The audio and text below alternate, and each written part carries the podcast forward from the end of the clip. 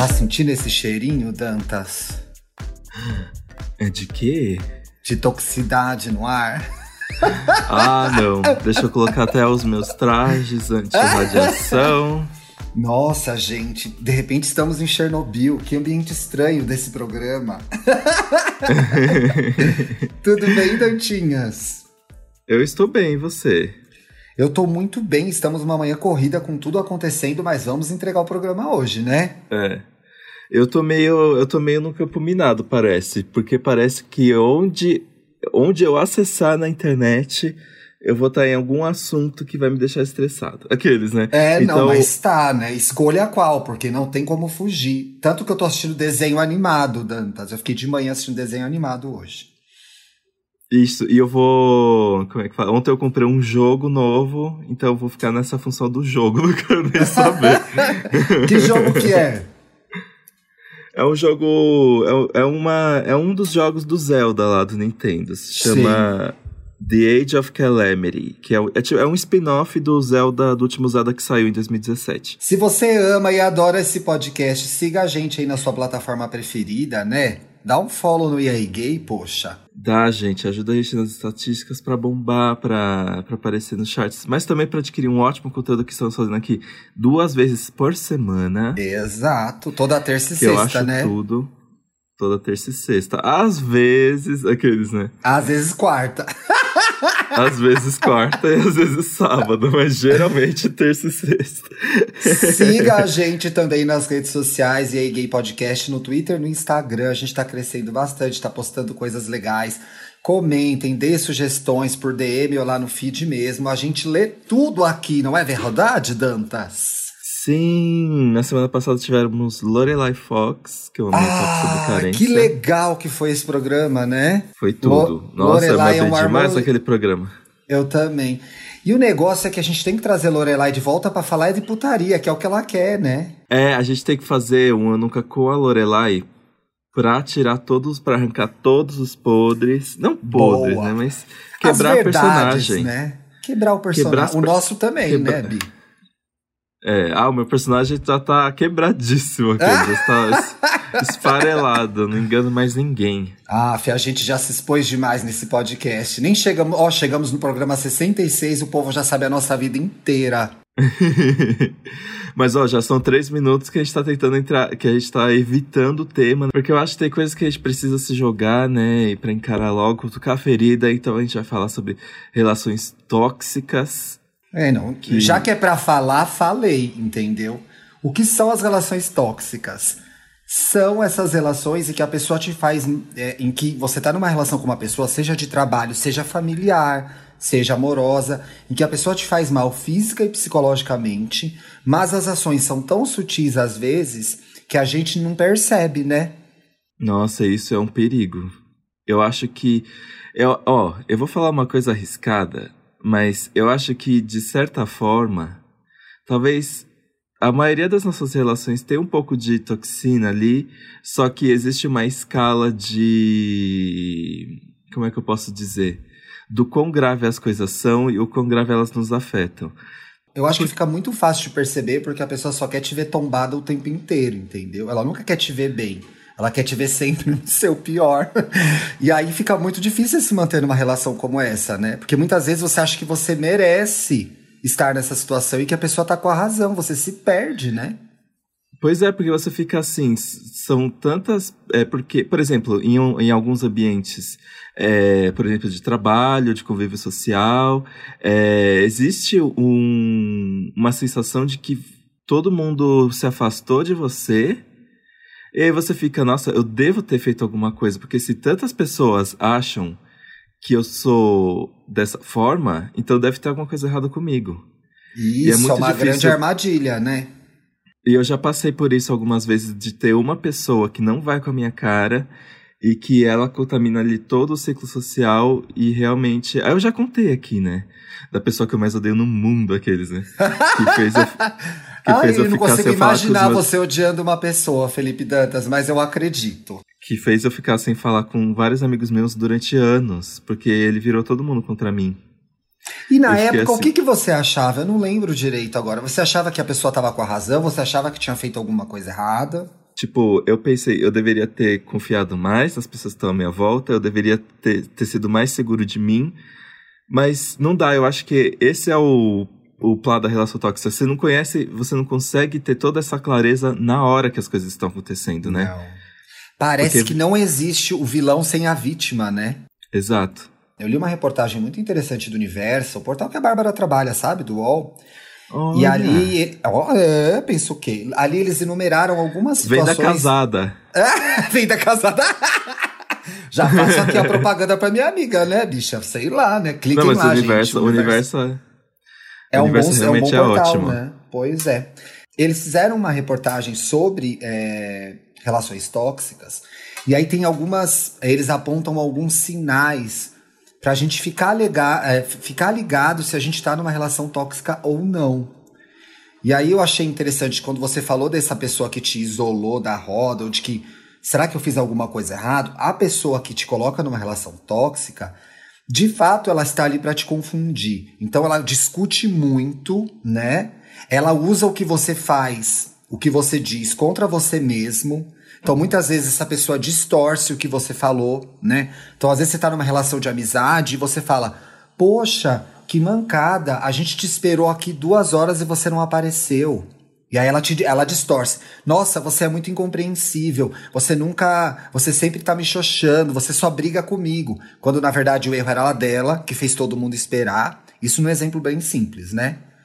E uhum. também ela costuma fazer comentários maldosos sobre as inseguranças daquela pessoa que está sendo atacada, mesmo sabendo que aquela pessoa está fragilizada.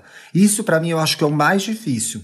Eu tive um relacionamento que depois eu percebi que era tóxico e quase evoluiu para abusivo, a gente vai falar disso mais para frente, em que é, essa pessoa fazia comentários maldosos sobre mim, atacava as minhas, frague as minhas fraquezas, minha insegurança quanto à minha beleza física, a minha timidez ao chegar nos lugares, né? O meu medo de desagradar as pessoas. Ela usava tudo isso contra mim para que, eu me ficar, que eu ficasse ainda mais fraco e ela me tivesse ainda mais no controle. E aí isso vai minando a nossa, a nossa autoestima, né? Nossa, é muito ruim mesmo quando a pessoa olha com ar perverso, tipo, quando a pessoa te conhece bem, te conhece na sua intimidade e usar isso para meio que te manipular mesmo, né? E eu acho que existe, nossa, eu acho que as relações tóxicas elas podem acontecer em tantos formatos. Então, por exemplo, esse que a gente está discutindo agora é o formato mais óbvio, né? Que é o formato que a gente enxerga claramente, mesmo que seja depois, Sim. que existia ali uma pessoa que estava fazendo mal para outra. E normalmente quem, quem enxerga essas coisas no momento que está acontecendo são os amigos, né? Exatamente. Então, e aí eu queria, ó, eu tenho uma coisa, uma coisa na cabeça e eu queria saber o que você acha sobre isso. É, eu tava hum. conversando com um amigo recentemente e ele, e ele me falou uma coisa que eu fiquei muito pensando sobre isso, né? Que existe o casal que é formado, ou o casal, ou a relação entre amigos, ou enfim, pai, filho, que é, são duas pessoas. E aí, a relação dessas pessoas, dessas duas pessoas, vira uma terceira pessoa como se fosse, tipo, como se eu estando com você é meio como se fosse a química entre a gente. Por exemplo, eu tô namorando com alguém e a, eu mudo uhum. quando eu tô com essa pessoa e eu mudo por estar com essa pessoa.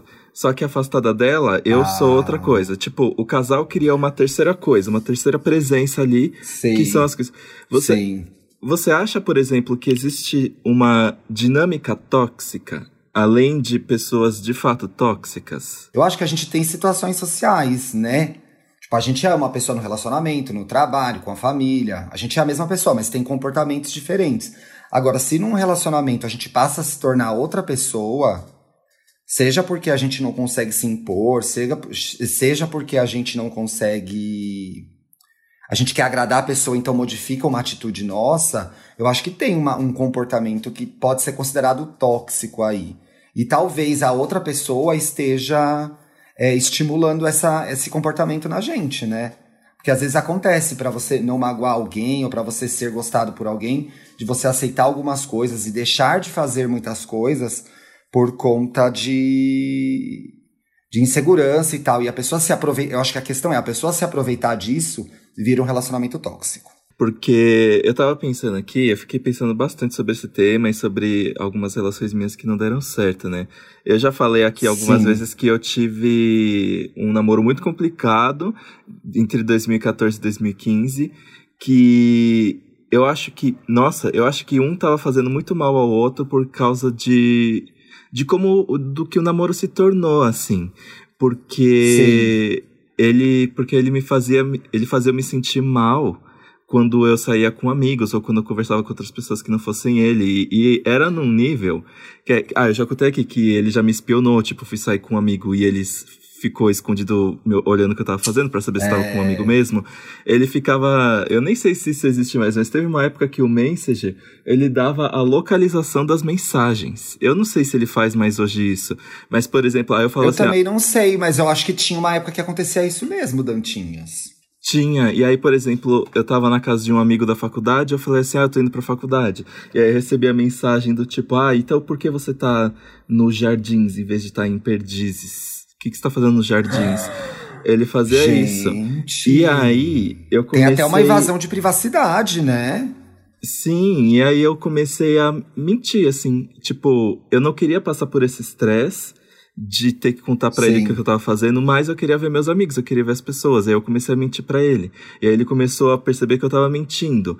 E, e aí meio que virou um negócio tão sombrio que ninguém mais sabia o que, que tava acontecendo. Não ninguém mais sabia, só que tá, ficou irreparável, assim. Não, não existia. Naquele é. momento não existia mais uma vítima e um. Óbvio que eu, eu considero que o que ele fez comigo foi muito abusivo, mas de repente eu também tava me fazendo coisas horríveis, assim. Eu me via, sabe, é, fazendo coisas escondido e mentindo e. Nossa. Então, mas eu acho que o que aconteceu é, foi, o seu comportamento foi uma consequência de um comportamento tóxico, né? Não sei se você é muito culpado nessa história, assim. Eu acho que às vezes a gente, para se defender, cria estratégias, né? Eu acho que você não precisa se cobrar tanto também, sabe? Eu acho que tem que ter uma autocrítica, mas é também às vezes pra gente se virar, a gente usa os recursos que a gente tem, né? Não tem muito jeito.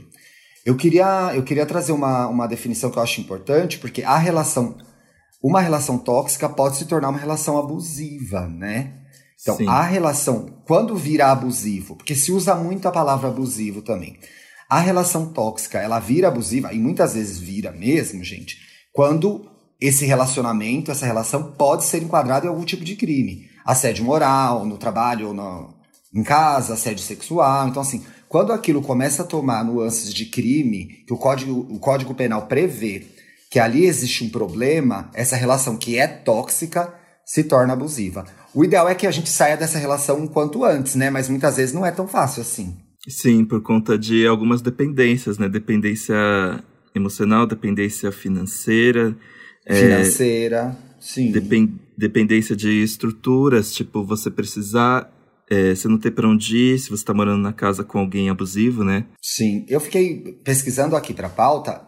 Eu peguei uma, uma parte daquela matéria que eu falei do universo, que fala que a pessoa tóxica, né, em qualquer relacionamento, ela tem o costume de fazer comentários maldosos, né?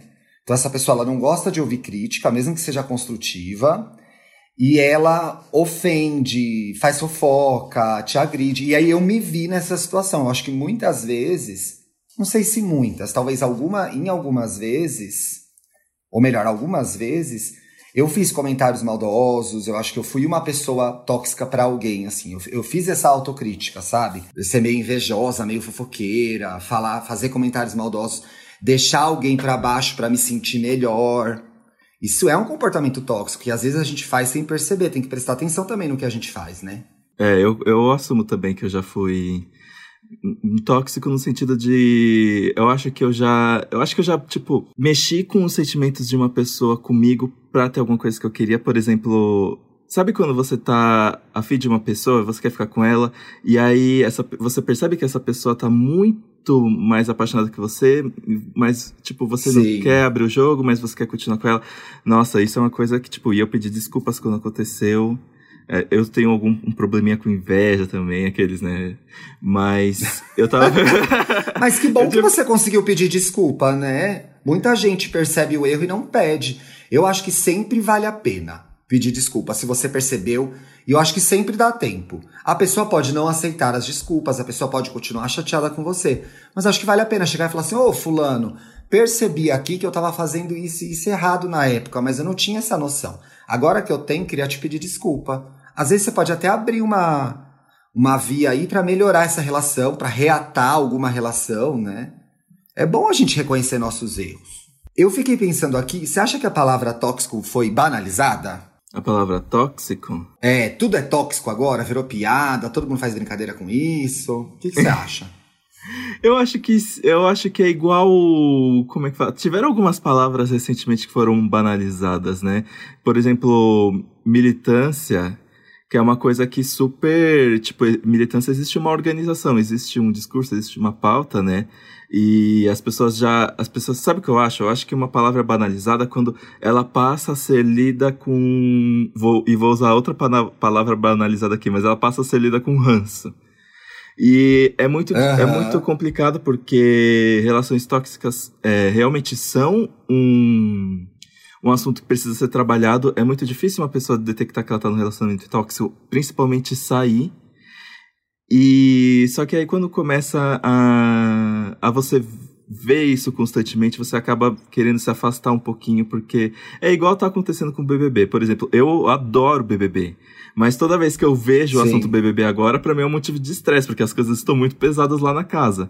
E eu acho que Demais, é né? basicamente isso Demais. que acontece com a banalização do tóxico, assim. As pessoas tendem a não procurar mais tanto sobre esse assunto porque elas já ouviram demais. E aí até você começa a duvidar mesmo, tipo, se tudo para as pessoas agora é tóxico, será que isso que eu estou vivendo realmente é tóxico ou exagero? Esse é um dos perigos da banalização, é... né? Exatamente. Acho que quando eu te perguntei sobre a banalização, eu estava querendo chegar aí, Bi. Que bom que você chegou. Acho que o perigo da banalização é deixar a gente na dúvida, né? Então a gente fica usando a palavra sem saber o que ela é exatamente, sem, sem entender o significado dela, e às vezes a gente pode estar numa relação tóxica e não perceber porque acha que virou brincadeira, virou piada, né? É perigoso isso. Você sabe que quando a gente se vê numa relação tóxica, ou tem a dúvida, por exemplo, você que está ouvindo a gente aí agora, está ouvindo o programa, esses primeiros 20 minutinhos aqui, né, 25 minutinhos, ficou em dúvida, poxa, será que essa minha amizade é tóxica? Será que meu ambiente de trabalho é tóxico? É importante nesse momento que você recorra a amigos, colegas e familiares e divida essa dúvida com pessoas em quem você confia, até para que elas tragam uma visão de fora e te ajudem a entender o problema. É fácil? Não é, porque muitas vezes a gente tem vergonha de estar nessa situação, né? Mas é, a vergonha não nos ajuda a sair dela. Então é importante que você tenha conversas honestas com pessoas é, próximas para que elas te ajudem a enxergar a situação e te apoiem para se afastar dela, sair dela. Sair sozinho de uma relação é, tóxica é muito difícil. Se virou abusiva, que é uma questão já criminal, pior ainda, né? Então é preciso denunciar e, em casos de relação tóxica, recorrer às pessoas que estão ao seu lado para que elas vejam e te ajudem a sair dessa, né? Não pode sofrer sozinho, né, Dantas? É, é, então. E o pior é que eu tenho muita dificuldade para falar sobre os meus problemas, né? Eu normalmente falo sobre uhum. os meus uhum. problemas com as pessoas quando eles já estão solucionados, porque aí eu não preciso preocupar ninguém sobre isso. Mas, por exemplo, sempre que eu é, no caso do, do meu namoro anterior, eu ficava, por exemplo, tá, uhum. tá, e se eu conversar com alguém sobre isso e de repente voltar para essa pessoa? Porque eu não. Ah. Eu, me eu me considerava uma pessoa imprevisível. Então eu tinha medo de conversar com alguém sobre isso. E aí, de fato, eu tomar uma atitude e de repente voltar atrás e decepcionar as pessoas. Ou, sabe? Então, por exemplo, naquela é, época. mas assim, essas pessoas que estão próximas da gente, elas servem pra gente falar sobre essas coisas, né? Se a gente não puder falar mal de uma pessoa com quem a gente. Falar mal no melhor sentido, gente, da coisa. Mas se a gente não puder. É, de repente, descarregar sobre o nosso relacionamento com algum amigo, alguma coisa, é muito solitário, Bi. E as pessoas entendem e separam a pessoa do, do acontecimento. A menos que se a gente for falar sobre um relacionamento, um namorado, uma namorada, e ela for tóxica e o amigo avisar, aí vai ser a confirmação, entendeu? Então dá esse medo Sim. também. Aí eu vou lá falar, vou descobrir que é verdade, que não é coisa da minha cabeça, vou mexer com isso. Mas eu acho que o certo, e muito cuidado com o que é certo e com o que é errado, né, gente? Mas nesse caso, o certo é falar mesmo. E no dia a dia a gente quer reclamar, sei lá, quero reclamar do Bruno, quero reclamar. Você quer reclamar aí do seu namorado, você que tá ouvindo a gente? Tem que ter um amigo para falar mal, gente. Não dá pra gente ficar sozinho, né? Se o amigo vai saber separar a pessoa legal que tá com você da cagada que ela fez com você. A menos que seja uma coisa muito grande, né, Bi? Sim. E aí uma coisa. É, como é que fala? Eu acho que é muito importante a terapia, sabe por quê? Porque eu acho que o, relações tóxicas carregam traumas e a gente tende a reproduzir essa dinâmica em outras relações nossas. Então, por exemplo, é, você, você carrega um medo, eu acho, de provocar coisas em outras pessoas que, quando você fez a mesma coisa com alguém tóxico, te deixou de uma forma triste ou constrangido ou com medo. E isso é uma coisa que eu vejo agora, tipo, agora fazendo terapia, comecei, vai fazer um ano. Vai fazer um ano que eu faço terapia. Olha, muito eu bem. Faz percebi... muita diferença na vida, né? Faz. Eu percebi que eu carrego tantos comportamentos que se tornaram um, um vício por conta de relações tóxicas anteriores, tipo, você meio que passa a enxergar o comportamento tóxico em outras pessoas, mesmo elas não de fato demonstrando, mas você fica acostumado com essa dinâmica. Ainda mais se você ficou anos no, nesse tipo de relação, né? No meu caso foram só 10 meses, mas já fez, tipo, me impactou tanto é, Mas eu acho que a terapia ajuda a cair a ficha, né? Aí quando cai a ficha, você começa a perceber as coisas, né? Ver o que tá rolando ali no lado de fora. Sim. E aí eu tava pensando meio que no, o que que cria uma relação de uma relação tóxica, que é mais ou menos uma pessoa é, perceber que ela tem um certo poder sobre você, né? E eu acho que Exato. isso pode acontecer tipo como um poder financeiro ou como um poder, por exemplo, se você está muito sensibilizado ou se você é muito inseguro, uhum. essa pessoa passa a enxergar nela é, uma forma de, tipo, como, como se ela fosse responsável por você. Meio como se você fosse. Sim. Como se ela tivesse o, o como se tudo fosse sua culpa. A pessoa manipula, a pessoa tóxica, ela tende, ela é manipuladora e ela coloca como se tudo fosse a sua culpa. Por isso que a gente não pode se sentir é, culpado, né? É porque ah, uma relação tóxica a pessoa percebe uma fraqueza sua. Sim, muitas vezes sim, mas a culpa não é sua. Todos nós temos fraquezas. O erro é a pessoa perceber um ponto fraco seu ou um ponto sensível, para usar uma palavra melhor, e se aproveitar disso, né? Usar isso como oportunidade para te manipular e abusar de você, né? E, e, ter esse comportamento tóxico. Então, assim, a culpa da pessoa manipulada da, nunca é da vítima, né? Todos nós temos pontos fracos.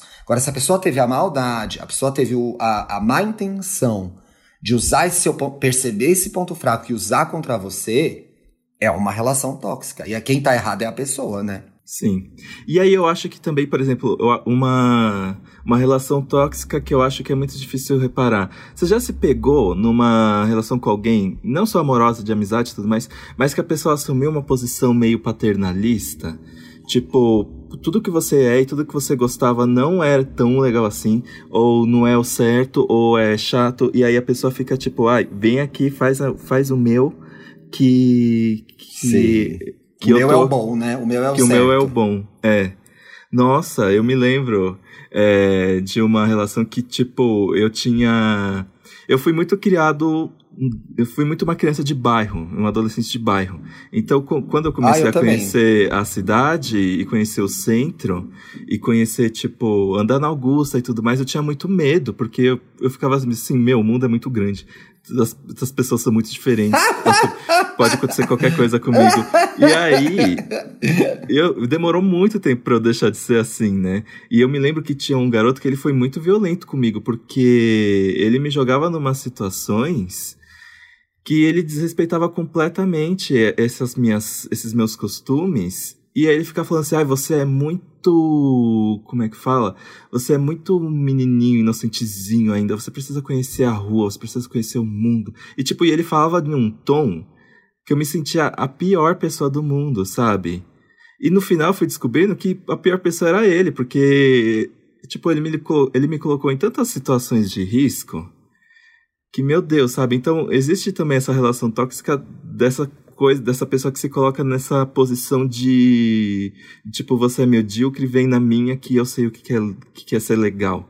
Eu Exato, acho, né? E a gente aceita isso sem perceber, né? Sim.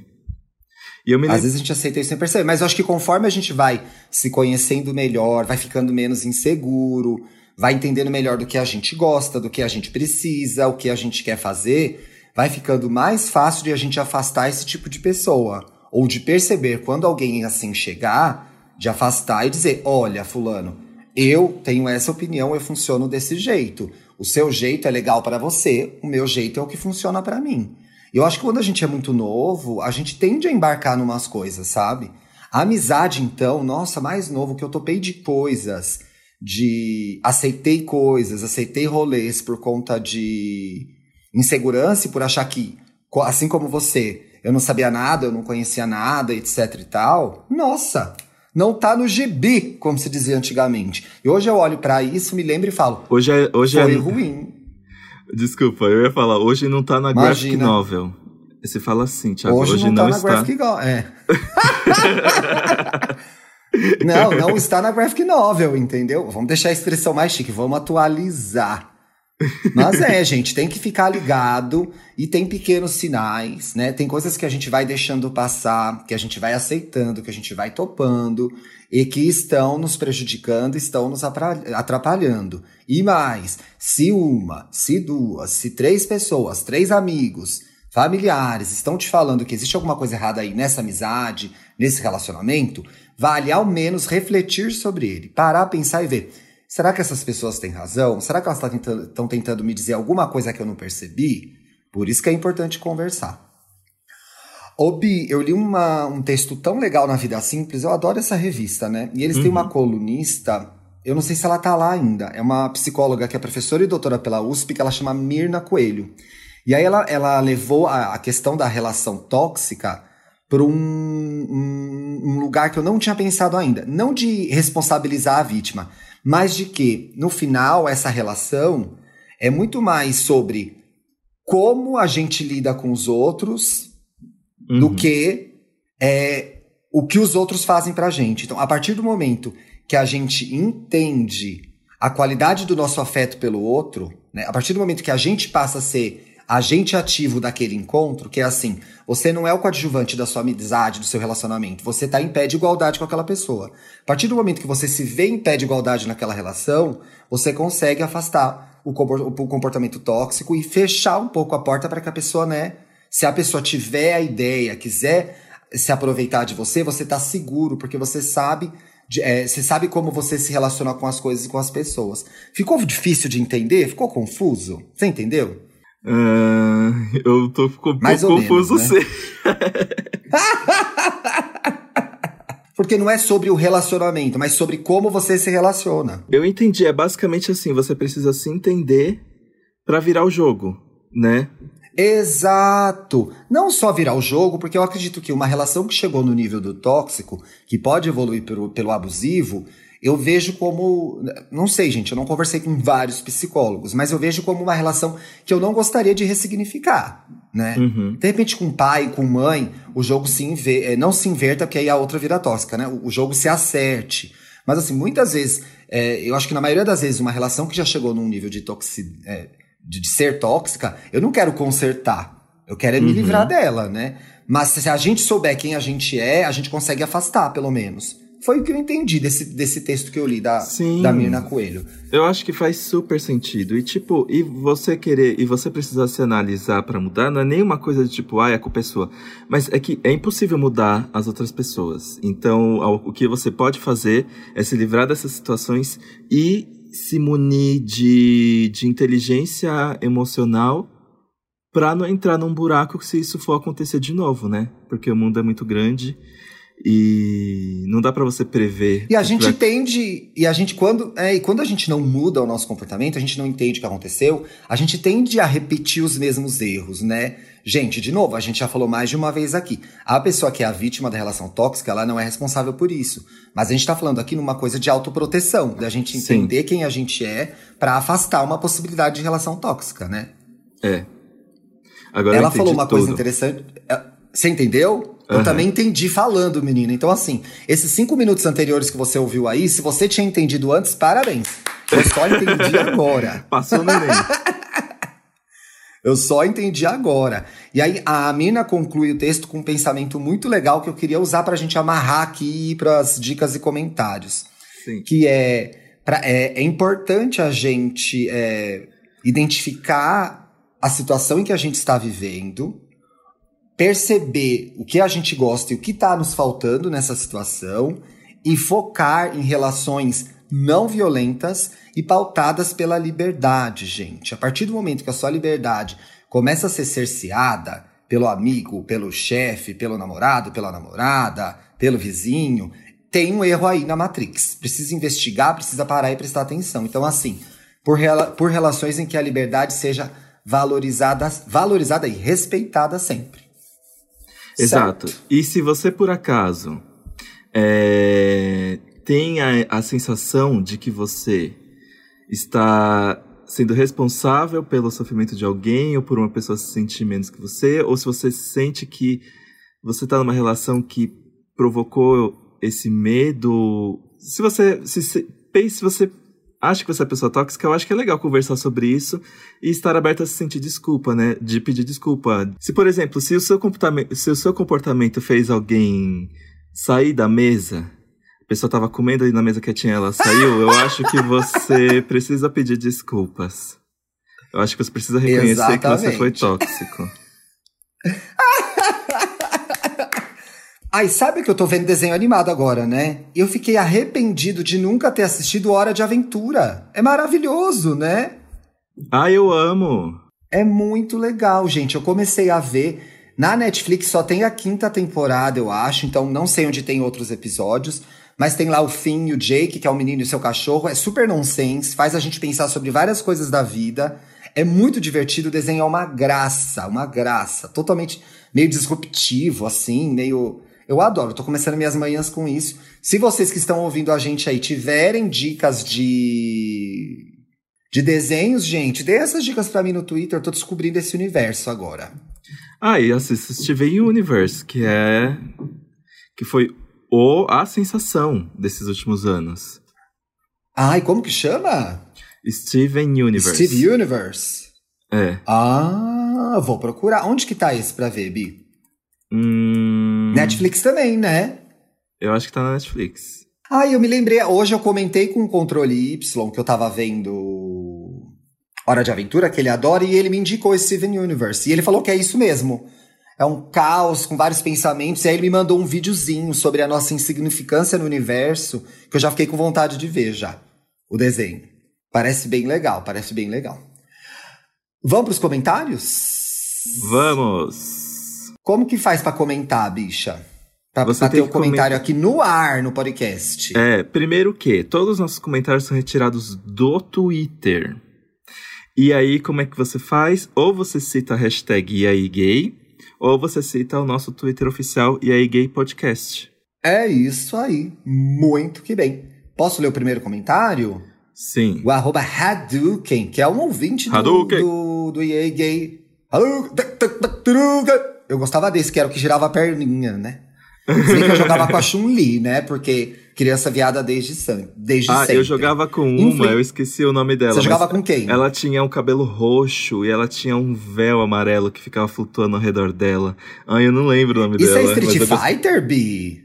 É Street Fighter? Ai, gente, ai não, eu jogava Street Fighter muito velho. Porque no Street Fighter muito velho só tinha Chun-Li de menina. Não, mas tinha Eu ela acho. sim. Eu lembro de ter jogado com ela nos de fliperama. Ó, eu vou ver. Ó, peraí. Ai, tinha, tinha a menina que a, a Kylie Minogue fez no cinema depois. Tinha uma outra mulher É, mesmo. Ah, essa é a Kami. Eu gostava da Kami também. Era a Kami, isso. Mas o primeiro Street Fighter, ó, que era o Street Fighter 2, só tinha a Chun-Li de menina. Depois foi entrando outros personagens.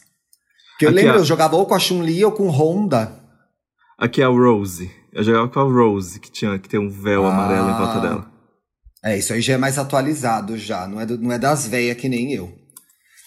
É, que que eu tava... Gente, tava lendo o comentário do menino, né? Olha só. É. Influenciado pelo arroba Twitter. Me sigam lá, gente, no Twitter. Depois de ter escutado o EA Gay Podcast. Influenciado por quê, gente? Eu peguei arroba e não falei do que, que ele tava influenciado. Ó, que doida.